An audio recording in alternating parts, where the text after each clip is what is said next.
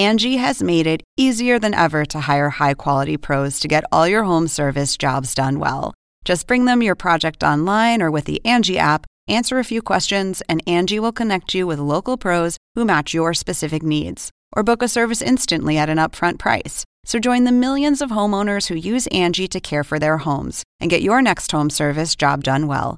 Download the free Angie mobile app today or visit Angie.com. That's A N G I.com. This episode is brought to you by La Quinta by Wyndham. Your work can take you all over the place, like Texas. You've never been, but it's going to be great because you're staying at La Quinta by Wyndham. Their free bright side breakfast will give you energy for the day ahead. And after, you can unwind using their free high speed Wi Fi. Tonight, La Quinta. Tomorrow, you shine. Book your stay today at lq.com. Oppenheimer presenta. Llega usted por cortesía de.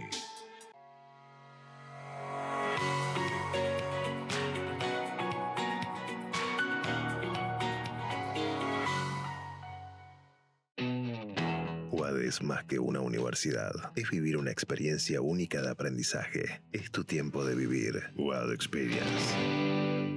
¿Por qué hay gente infeliz en todas partes? Las encuestas muestran que hay una ola de insatisfacción y un aumento de estrés, tristeza y frustración que recorre el mundo. En Cómo salir del pozo, el periodista Andrés Oppenheimer comparte novedosas estrategias para combatir la infelicidad. Con entrevistas a los máximos gurúes mundiales de la nueva ciencia de la felicidad, nos cuenta cómo los países, las empresas y las personas están usando la inteligencia artificial y la psicología positiva para aumentar su satisfacción de vida.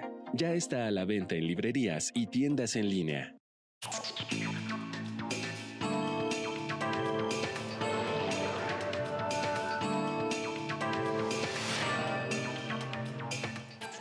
Soy Andrés Oppenheimer. Gracias por estar con nosotros. Hoy vamos a empezar el programa hablando del nuevo ranking mundial de los países percibidos como los más corruptos del mundo. Es un ranking hecho por Transparencia Internacional, una organización no gubernamental que lucha contra la corrupción en todo el mundo y que hace esta evaluación todos los años. Y este nuevo ranking, bueno, confirma lo que muchos sospechábamos. Dice que la corrupción sigue floreciendo en el mundo y obviamente también o más en los países latinoamericanos. El estudio se basa en 13 parámetros, incluyendo una encuesta de expertos y empresarios en 180 países sobre cuán corruptos son sus respectivos gobiernos.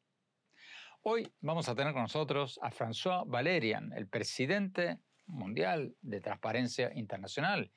Le vamos a preguntar en cuáles de nuestros países está avanzando la corrupción y qué habría que hacer para combatirla mejor. Y después Vamos a hablar de las recientes elecciones del 4 de febrero en El Salvador, donde fue reelecto por una abrumadora mayoría el presidente Nayib Bukele. Fue un triunfo aplastante, pero también controversial, porque los críticos de Bukele dicen que la constitución le prohibía postularse por dos mandatos consecutivos. Y aunque los críticos de Bukele dicen que el presidente acaparó todos los poderes y se ha convertido en un virtual dictador, Bukele dijo en su discurso de victoria que gracias a su buen gobierno y su eficaz lucha contra las pandillas, abro comillas, la oposición quedó pulverizada, cierro comillas, y agregó que El Salvador se ha convertido en un país con, abro comillas, un partido único en un sistema plenamente democrático, cierro comillas. Pero la gran pregunta, ¿puede haber una democracia en un país de partido único, sin oposición? ¿Y cómo leer la victoria de Bukele en el contexto internacional? ¿Va a haber un efecto contagio? Lo vamos a analizar con el escritor y periodista Moisés Naim, es el autor del libro La revancha de los poderosos sobre los presidentes electos democráticamente que después de ser electos abusan de sus poderes. Y más tarde en el programa vamos a recordar al presidente chileno Sebastián Piñera, que murió en un accidente de helicóptero pocos días atrás. Piñera estuvo muchas veces en este programa. Compartí muchas conversaciones fuera de cámara con él también. Les voy a recordar cómo lo recuerdo.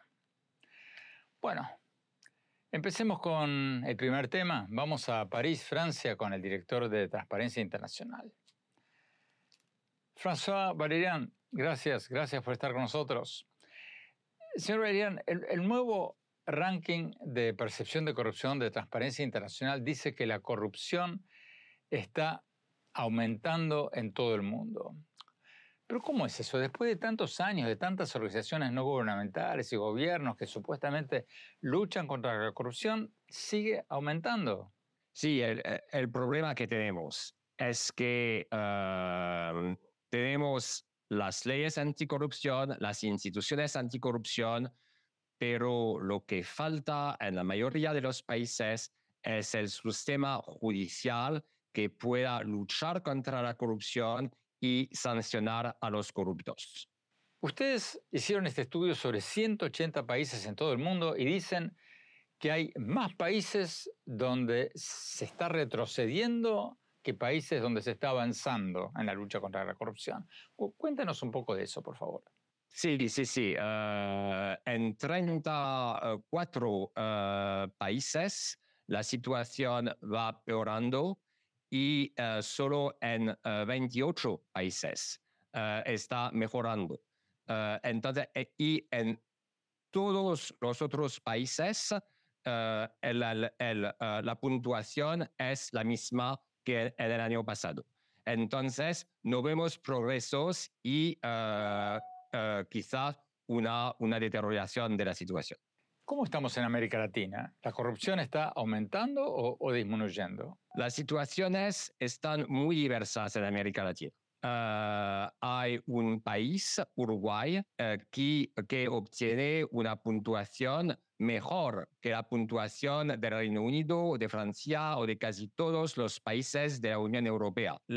Costa Rica o Chile eh, también obtienen eh, buenas puntuaciones, pero tenemos muchos problemas en Centroamérica, en eh, El Salvador, en Guatemala, en, en Nicaragua, también en, eh, en, México, en Honduras, uh, hay una situación que, es muy, que está muy problemática con gobiernos que no uh, hacen lo que tendrían que hacer contra la corrupción. Y sistemas judiciales que no están independientes o que no tienen el dinero y los recursos humanos para luchar contra la corrupción en otros países de América del Sur, en Perú, en eh, Argentina, eh, hay, hay problemas. Y el país que obtiene la puntuación peor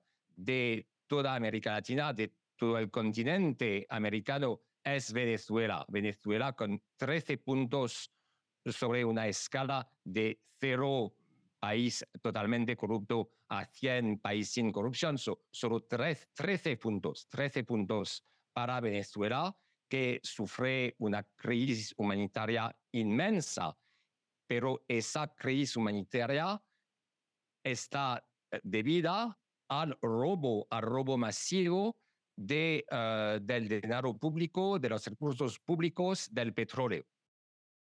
Pero, pero mirando el ranking de ustedes, veo que la mayoría de los países latinoamericanos están en la mitad de la lista o de la mitad para abajo. Muchos de ellos entre los países más corruptos del mundo, o, me equivoco. No se puede decir que eh, los países de América Latina son los países más corruptos del mundo, pero eh, es verdad que en la mayoría de los países de América Latina hay muchos problemas de corrupción. Y uh, lo que falta no es la sociedad civil. Hay una sociedad civil muy activa, con una ciudadanía muy activa, muy movilizada sobre los problemas de corrupción. Pero el problema es que uh, nos, falta, nos faltan los sistemas e instituciones que puedan verdaderamente luchar contra la corrupción con independencia del poder ejecutivo. El problema, el problema de la corrupción es el abuso de poder. Y la, la respuesta al abuso de poder es la separación de los poderes. La separación de los poderes es lo que falta en muchos países del mundo y también de América Latina. La separación de los poderes con un poder legislativo que pueda eh, controlar el poder ejecutivo y un poder judiciario que pueda luchar contra el abuso de poder y sancionar a los corruptos. Señalemos una vez más que la encuesta, esta encuesta de Transparencia Internacional, le pregunta a expertos y empresarios de todos estos países sobre su percepción de la corrupción en cada país. O sea, no indica que los gobiernos sean corruptos, sino que la percepción existe entre los encuestados de que son corruptos. Tenemos que ir a un corte. Cuando volvamos, vamos a preguntarle al presidente de Transparencia Internacional qué responde a quienes dicen que en este país necesitamos un Pinochet o en este país necesitamos un Bukele para acabar con la delincuencia. No se vayan, ya volvemos. Exclusivas residencias de lujo frente al mar en Miami. El nuevo desarrollo de Fortune International Group y Chateau Group. Una ubicación privilegiada con inmejorables vistas al mar y la ciudad. The St. Regis Residences, Sunny Isles Beach en Miami, es el lugar perfecto para una vida soñada. La impecable arquitectura y el refinado estilo de St. Regis, junto con los exclusivos servicios y amenidades, ofrecen una experiencia inigualable.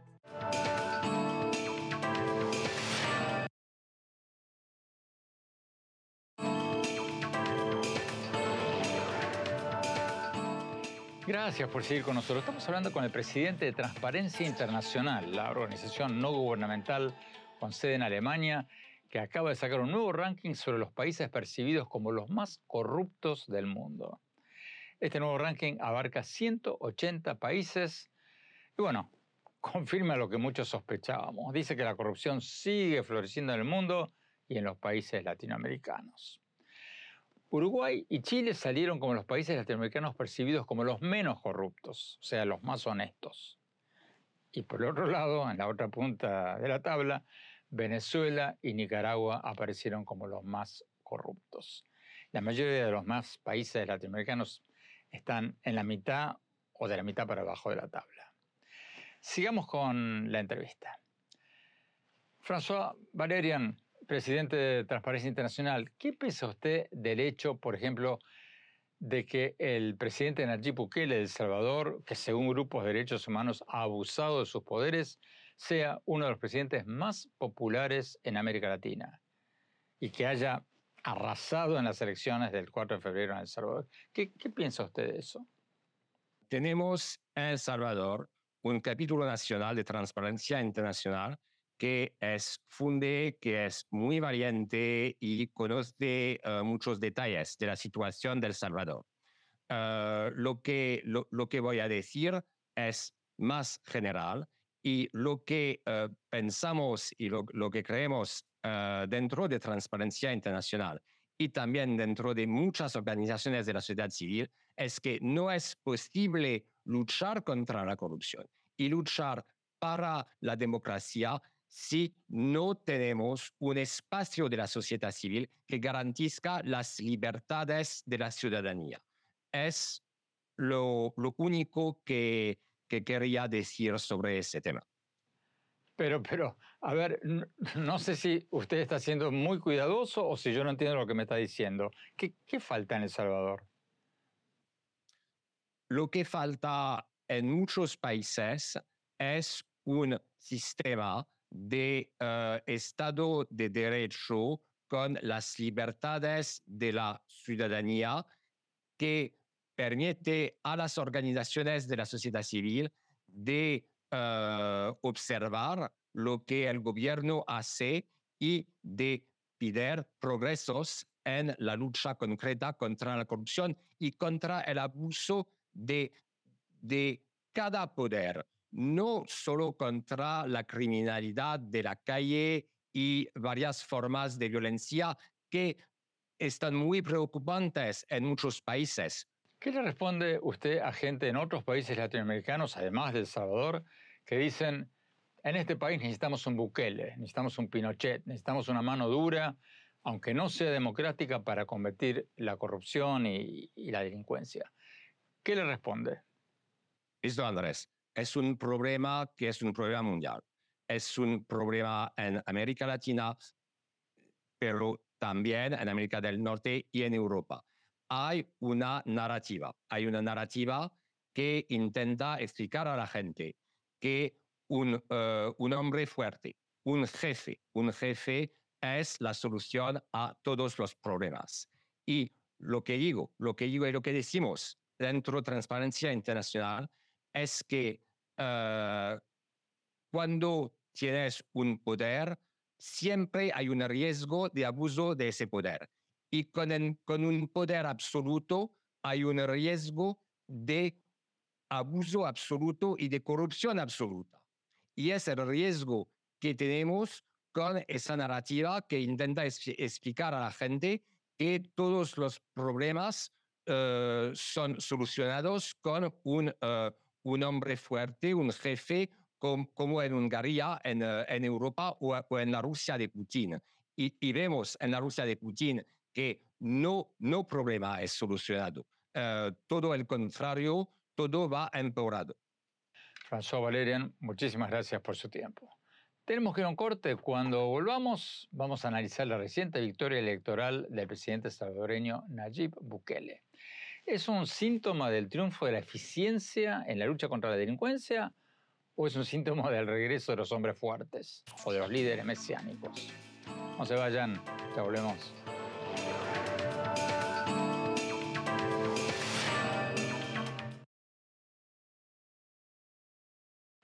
Hola, soy Andrés Oppenheimer. Te invito a visitar mi blog sobre política, economía, innovación y educación en el portal andresoppenheimer.com y te invito a leer mi nuevo libro, Cómo salir del pozo, sobre las nuevas estrategias para salir del atraso económico y el populismo y aumentar la felicidad.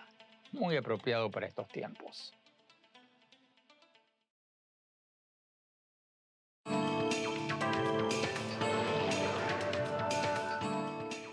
Gracias por seguir con nosotros. El presidente salvadoreño Nayib Bukele arrasó en las elecciones del 4 de febrero proclamándose ganador con más del 85% del voto y 58 de las 60 bancas del Congreso. Fue una victoria impresionante, pero también controversial. Entre otras cosas, los críticos de Bukele dicen que la Constitución le prohibía postularse por dos mandatos consecutivos y que él acaparó todos los poderes para convertirse en un virtual dictador. Sin embargo, Bukele dijo en su discurso de victoria que gracias a su buen gobierno y su eficaz lucha contra las pandillas, abro comillas, la oposición quedó pulverizada, cierro comillas, y que El Salvador se ha convertido en un país, abro comillas, con un partido único en un sistema plenamente democrático, cierro comillas. Pero la gran pregunta, ¿puede haber una democracia con un partido único, sin oposición? Tenemos con nosotros a Moisés Naim, el autor del libro La revancha de los poderosos sobre los presidentes democráticamente electos que abusan de sus poderes y autor del libro de próxima aparición Lo que nos está pasando. Vamos a la entrevista. Moisés, gracias por estar con nosotros. Bueno, ¿cómo interpretas la victoria de Bukele en El Salvador? Bukele dijo, que ganó con más del 85% del voto, que eso es un récord mundial en un sistema democrático. ¿Estás de acuerdo con, con, esa afirmación? Bueno, quizás los extremos no son, son extremos y excesivos, exagerados, pero no hay duda de que Bukele hoy en día es uno de los presidentes más populares del planeta. No hay duda que este, la enorme mayoría de sus compatriotas quieren que él se quede y que siga con la política, especialmente la política de seguridad eh, feroz que, que, él ha implantado y que ha dado resultados. El Salvador, como sabemos, pasó de ser el país más peligroso del mundo a ser en América Latina uno de los más seguros. Y esto, Andrés, tiene una lectura más allá, que es eh, la gente ya no quiere ideología, discursos, etc., quiere resultados.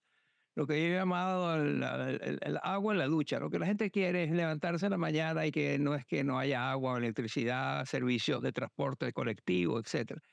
La gente quiere eso y no quiere más discursos, promesas, e, etcétera. Yo creo que por ahí Bukele tiene eso. Ahora, tuvo un Bukele le dio un shock político a, El Salvador. eh, con, con, todo lo que sabemos que son sus, sus formas de actuar. Pero ahora viene la economía y esa va a ser más difícil. Eh, la necesidad de tener resultados concretos en la economía es posible, pero, pero le va a costar. ¿Pero tú crees que a Bukele le va a ir bien? Porque la historia muestra que a los hombres fuertes no necesariamente le fue muy bien. Pero algunos duran, ¿verdad? Este, el vecino en Nicaragua, el vecino de Salvador eh, Ortega y su esposa, la señora Murillo, han durado. Eh, en Venezuela, este, ciertamente Maduro, llevan, entre Maduro y Chávez, llevan 25 años mandando de una manera absoluta, total. Eh, entonces, de nuevo, lo único que se puede decir es que la situación es eh, volátil con frecuencia. Bukele va a tener tres retos ahora. Uno, mantener, ver si puede mantener su política de seguridad, eh, que sabemos cuál es atender las expresiones de los grupos de derechos humanos que dicen que los ha estado violando y hay una comunidad internacional que está pidiendo que él rinda cuentas sobre esto. Y finalmente la economía, como ya dije. Él va a tener, en cada una de esas tres tendencias, presiones, llevan a, políticas diferentes, él va a tener que balancear estas, eh, e, e, estas necesidades de actuación en tres campos. Tenemos que ir a un corte. Cuando volvamos, vamos a analizar la afirmación de Bukele de que El Salvador se ha convertido en el primer país con un partido único en un sistema plenamente democrático. Sus palabras. La gran pregunta, ¿puede haber democracia en un país con un partido único, sin oposición? ¿Y qué es El Salvador de Bukele? ¿Es una democracia híbrida, una dicta blanda o una dictadura? No se vayan, ya volvemos.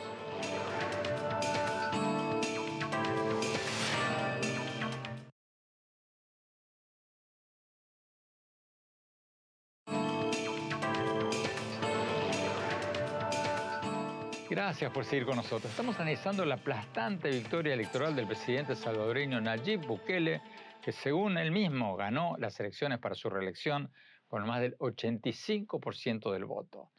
Pero sus críticos dicen que fue un triunfo muy controversial, porque según ellos la constitución le prohibía presentarse para un segundo mandato consecutivo y dicen que El Salvador se ha convertido en una dictadura, algo que el presidente niega. Estamos hablando con el escritor y periodista Moisés Naim. Sigamos con la entrevista. Moisés, bueno, en vista de lo que acabo de señalar, ¿cómo, definirías a El Salvador de Bukele? ¿Es una democracia híbrida, una dicta blanda o una dictadura? ¿Qué, es? Es un experimento en búsqueda de resultados. Este, no sabemos. Eh, no sabemos si en este segundo periodo Bukele va a dedicarse más a satisfacer las exigencias de los grupos mundiales de, de, protección de los derechos humanos ah, y ser más eh, flexible en cuanto a la implementación de su política, o si la va a profundizar. Pero en este segundo periodo creo que lo que va a ser más importante que en el primero, eh, porque ya él conquistó un gran espacio con el, tema de la seguridad cívica, ciudadana, eh, es la economía. la economía de El Salvador está muy mal eh, Bukele intentó darle un empujón declarando al Bitcoin como moneda eh, nacional y eso no le ha ido bien. ha tenido accidentes, el, país ha perdido dinero por tener eh, este tipo de políticas. no hay inversión extranjera significativa todavía, hay muchas promesas, etcétera, pero no hemos visto todavía y la, economía no va bien y eso eh, junto con, eh, de nuevo, junto con la seguridad ciudadana, la economía va a ser un tema muy importante.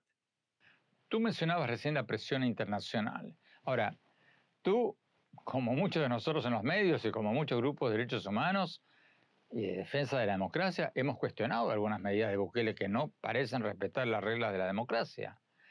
Pero ¿qué le respondes a quienes dicen que ¿quiénes somos nosotros, los periodistas o los grupos de derechos humanos o los defensores de la democracia, para criticar la voluntad popular del 85% de los salvadoreños que lo eligieron a Bukele?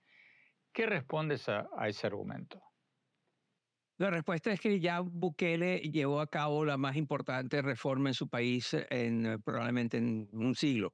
Eh, y, le ha dado resultado. La gente ahora puede transitar en las calles y comerciar y eh, estar en actividades sin el temor de que le llegue una de estas malas salvatruchas a extorsionarlos o a secuestrarlos, a atracarlos. Eso es muy importante y es importante para cualquiera. Este, las madres sí que cada vez que su hijo sale a la calle no sabe si va a regresar. Este, esas son fuerzas humanas que hay que respetar. Ahora, no son sostenibles. Tú no puedes tener un país encarcelado. Según el Financial Times, uno de cada 45 adultos está en la cárcel. E, esa no es una política sostenible, a pesar de que es necesario mantener algunos de sus principios. Aquí eh, no hay que olvidar también cuál es la causa, de dónde vienen estas, ah, ah, las maras salvatruchas, etc. Eso viene de la falta de oportunidades en sus países. Este no, el único trabajo que pueden conseguir es siendo criminales. Entonces, hay que generar puestos de trabajo y hay que generarlos rápido y hay que eh, tener la economía en un foco mucho mayor del que ha estado hasta ahora. Bukele ha tenido una luna de miel en cuanto a su bajo desempeño ah, como presidente en términos de la economía. Está bien, es porque tenía que atender otras prioridades, como ya estamos viendo, pero ha llegado el momento, pronto le va a llegar el momento en que va a tener que este, hacer algo para que reactivar la economía que está estancada, que no funciona, no atrae inversión, no crea fuerzas, este, eh, empleos, etc. Moisés Bukele ha dicho que esta va a ser la primera vez que existe un partido único en un sistema democrático. ¿Puede haber democracia en un país con un partido único? Yo escribí un libro, La revancha de los poderosos, que habla de esto y básicamente trata de cómo eh, en el, en el mundo de hoy tener éxito como gobernante es muy, muy difícil. Y por lo tanto, casi todos los presidentes del mundo se refugian en eh, adoptar políticas que yo llamo las tres P populismo, polarización y posverdad, propaganda, manipulación de la información, todo eso. Estas tres características las tiene Bukele y las, ha mostrado siempre. Eh, hay que ver si les funcionan. Va a llegar un momento en que eh, quizás no, no, no, no da los resultados. Y recuerda, eh, mi, postura es que la gente lo que quiere es que haya agua en la ducha. No queremos promesas, no queremos este, discursos, no queremos, queremos que las cosas funcionen. Y, y Bukele va a tener que, para que sea sostenible, va a tener que hacer que las cosas funcionen. Finalmente, Moisés, aprovechando que te tenemos aquí, ¿cómo ves las elecciones en Venezuela? Maduro dijo que va a haber elecciones este año. ¿Tú crees que, que va a haber elecciones?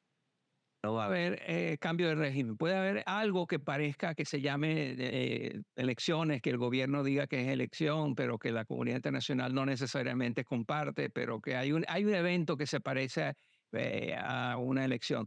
Pero hasta que no esté claro qué ruta de escape le dan a Maduro y a sus esbirros y a sus uh, cómplices, eh, ¿a, dónde van a ir? ¿Qué, ¿Qué, piensan hacer con este grupo de mil millonarios que tienen literalmente miles de millones de dólares esparcidos por el mundo?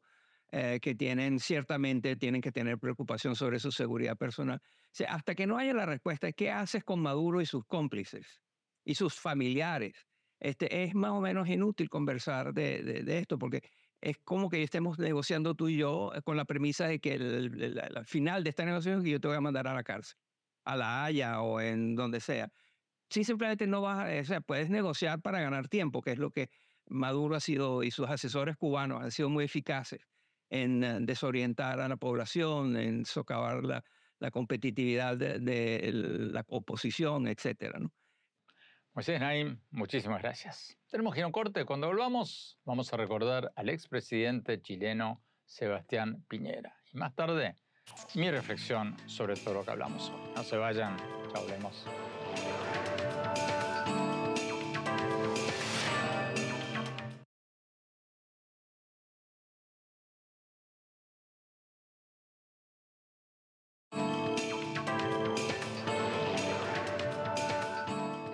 Gracias por seguir con nosotros. Hace pocos días murió en un accidente de helicóptero en Chile el dos veces presidente chileno Sebastián Piñera. Él estuvo varias veces en este programa y tuve ocasión de hablar con él muchas veces fuera de cámara a lo largo de los años. Muchos de los artículos sobre su vida en estos días resaltan su éxito como empresario, y sus logros y tropiezos como presidente. Una de las cosas que más lo enorgullecía era haber aumentado mucho el crecimiento económico de Chile. Pero lo que yo más recuerdo de Piñera era que fue uno de los pocos presidentes que he conocido que tenía una enorme curiosidad intelectual. Cada vez que nos veíamos, después de cada entrevista, me preguntaba de todo, no solo a mí, a todos. Mientras que la mayoría de los presidentes dan cátedra todo el tiempo y nunca escuchan a los que tienen al lado, Piñera escuchaba todo el tiempo y tomaba nota, literalmente. Coincidí con él en varias conferencias y recuerdo que él tomaba nota de lo que decían prácticamente todos los conferencistas. Era uno de los presidentes más inteligentes e informados que he conocido. Hasta sus rivales políticos bromeaban sobre su capacidad para recordar datos económicos de todas partes del mundo. ¿Cómo será recordado? Los dejamos aquí con algo que nos dijo en este programa que resume muy bien lo que pensaba Sebastián Piñera. Veamos.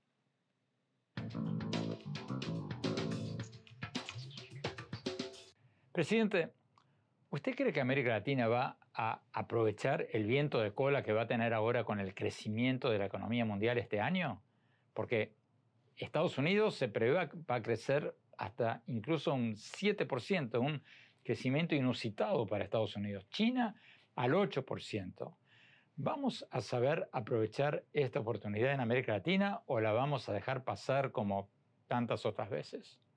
Bueno, cuando uno ve la historia de América Latina, es un continente lleno de oportunidades, pero muchas veces esas oportunidades se quedan en el camino no por culpa del imperialismo, por culpa del resto del mundo, sino que porque nosotros mismos no hemos sabido crear las bases, las bases sólidas que permiten dar ese gran salto desde el subdesarrollo al desarrollo. Y esas bases son tener democracias sólidas, estables, tener un sistema económico que permita la libertad de crear, de emprender, de innovar, de asumir los desafíos y las oportunidades y también tener un sistema social inclusivo, que no deje a nadie atrás, que permita que todos sean parte de ese gran esfuerzo hacia el desarrollo y que todos al mismo tiempo se beneficien de ese gran esfuerzo. Eso en América Latina muy pocas veces lo hemos logrado. Usted ve lo que está pasando ahora. América Latina es uno de los continentes más golpeados por la crisis del coronavirus y uno de los continentes que más ha sufrido retrocesos en materia de crecimiento producto de la recesión de la economía mundial. Y de acuerdo a las proyecciones, América Latina va a ser uno de los continentes que más lento se va a recuperar. Eso es lo que dice el Banco Mundial, eso es lo que dice el Fondo Monetario Internacional, eso es lo que dice la CEPAL. Y por lo tanto, dentro de América Latina yo creo que van a haber situaciones distintas. En el caso de Chile, eh, Chile el año pasado tuvo una caída del producto de 5,8%, muy por debajo del promedio de América Latina. Y esperamos este año tener una recuperación superior a eso. Y por lo tanto, superior a América Latina. Yo lo que creo, ¿cierto?, es que América Latina tiene la oportunidad de aprovechar este viento de cola. Además, América Latina es un continente que lo tiene todo. Tiene territorios vastos, enormes, tiene recursos naturales abundantes, tiene, no tiene conflictos religiosos como los que cruzaron al Medio Oriente, no tiene conflictos raciales como los que cruzaron algunos países del África. Lo tiene todo. Y a pesar de ello no hemos sabido aprovechar esta oportunidad. Por eso la gran misión de nuestra generación, Andrés, es hacer la transición y lograr que América Latina deje de ser el continente subdesarrollado de las oportunidades y pase a ser el continente que logra dar ese gran salto adelante, cruce ese verdadero desierto o esa trampa de los países de ingreso medio y logre ser un país desarrollado. En el caso de Chile, Chile es un país que tiene, bueno, tiene el ingreso per cápita y el nivel de desarrollo humano más alto de América Latina, pero estamos todavía en camino hacia ese, ese objetivo de ser un país desarrollado. El ingreso per cápita en Chile, a medido a PPA, es aproximadamente 25 mil dólares. Nuestra meta es lograr llegar a 40 mil dólares que nos pondría en un nivel promedio dentro de los países de la OECD. Así que yo espero que América Latina tome las medidas que se requieren, no se están tomando en muchos países, y podamos aprovechar no solamente este empujón, sino que nuestra propia potencialidad, la enorme oportunidad que tiene América Latina. Porque cuando Dios creó el mundo y le tocó crear América Latina, estaba de muy buen humor.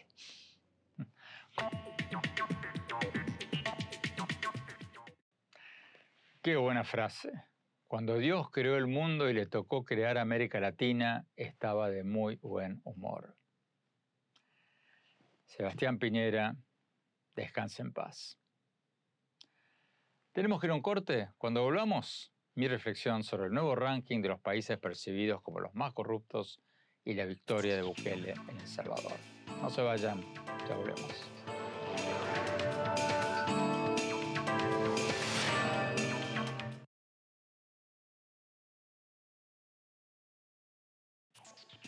Hola, soy Andrés Oppenheimer. Te invito a visitar mi blog sobre política, economía, innovación educación en el portal andresoppenheimer.com. Y te invito a leer mi nuevo libro Cómo salir del pozo, sobre las nuevas estrategias para salir del atraso económico y del populismo y aumentar la felicidad. Muy, pero muy apropiado para estos tiempos.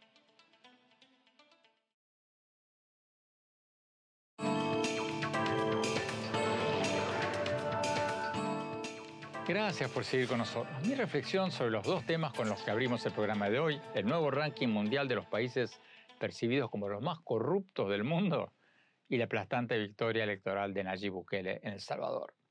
Según el nuevo ranking mundial de la organización no gubernamental Transparencia Internacional, los países percibidos como los menos corruptos del mundo, o sea, los países más honestos, son Dinamarca, Finlandia, Nueva Zelanda, Noruega, Singapur, Suecia y Suiza. Y los países percibidos como los más corruptos del mundo son Somalia, Venezuela, Siria, Sudán del Sur, Yemen, Nicaragua y Corea del Norte. El ranking se basa en 13 parámetros, incluida una encuesta entre expertos y empresarios en cada país sobre cuán corruptos son sus respectivos gobiernos. Para mí, no es ninguna casualidad que los países menos corruptos del mundo, o sea, los más honestos del mundo, sean todas democracias. Y que todos los países más corruptos del mundo sean todas dictaduras o estados fallidos. Eso no es casualidad. Cuando no hay un sistema de pesos y contrapesos, un sistema de división de poderes que controle a los que gobiernan, los gobiernos se corrompen. Como dice el viejo dicho, el poder corrompe y el poder absoluto corrompe absolutamente. Por eso no estoy entre quienes están aplaudiendo entusiastamente la forma en que Bukele ganó su reelección el 4 de febrero. Porque aunque Bukele anunció que ganó con un 85% del voto y aunque es enormemente popular, no me cabe duda de eso, gracias al haber reducido la violencia de las pandillas en El Salvador, hay muchas preguntas sobre su apego a la democracia. Los críticos de Bukele señalan que la constitución de El Salvador no le permitía presentarse para un segundo mandato y que Bukele ha abusado de sus poderes, algo que el presidente niega. Bukele se jactó en la noche de su victoria electoral que la oposición, abro comillas, la oposición quedó pulverizada, cerró comillas, gracias a su buen gobierno y dijo que El Salvador se ha convertido en un país con un partido único en un sistema plenamente democrático. Cierro comillas. Pero, ¿puede haber un sistema plenamente democrático en un país con un partido único, sin oposición? En América Latina, la historia demuestra que las dictaduras por lo general terminan mal. Entre otras cosas, porque el poder absoluto corrompe. El riesgo de la aplastante victoria electoral de Bukele es que El Salvador se convierta precisamente en eso, en un país de partido único, en una dictadura total. Entonces, a menos que Bukele entienda que todos los gobiernos necesitan una división de poderes que los controle, corre el riesgo de terminar mal. Repito, no es casualidad que todos los países más honestos del mundo en este nuevo ranking sean todas democracias y que todos los países más corruptos del mundo sean dictaduras o estados fallidos. Ojalá Bukele, que es un hombre inteligente, se dé cuenta de esto antes que sea muy tarde. Bueno, se nos acabó el tiempo. Los invito a visitar mi blog sobre política, economía, innovación y educación en el portal de internet andresopenheimer.com. Visítenme en mis redes sociales, en X, en mi página de Facebook, en Instagram. Y no se pierdan mi nuevo libro, Cómo salir del pozo. Muy pero muy apropiado para estos tiempos. Gracias, hasta la semana próxima.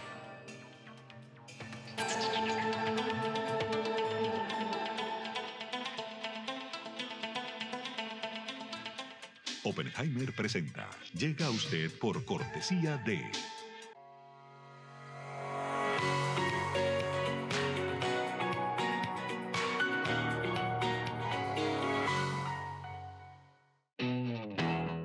más que una universidad. Es vivir una experiencia única de aprendizaje. Es tu tiempo de vivir. UAD Experience.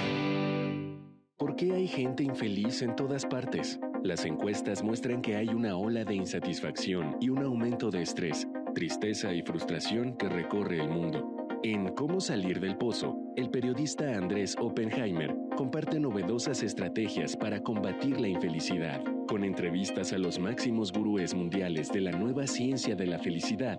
Nos cuenta cómo los países, las empresas y las personas están usando la inteligencia artificial y la psicología positiva para aumentar su satisfacción de vida. Ya está a la venta en librerías y tiendas en línea.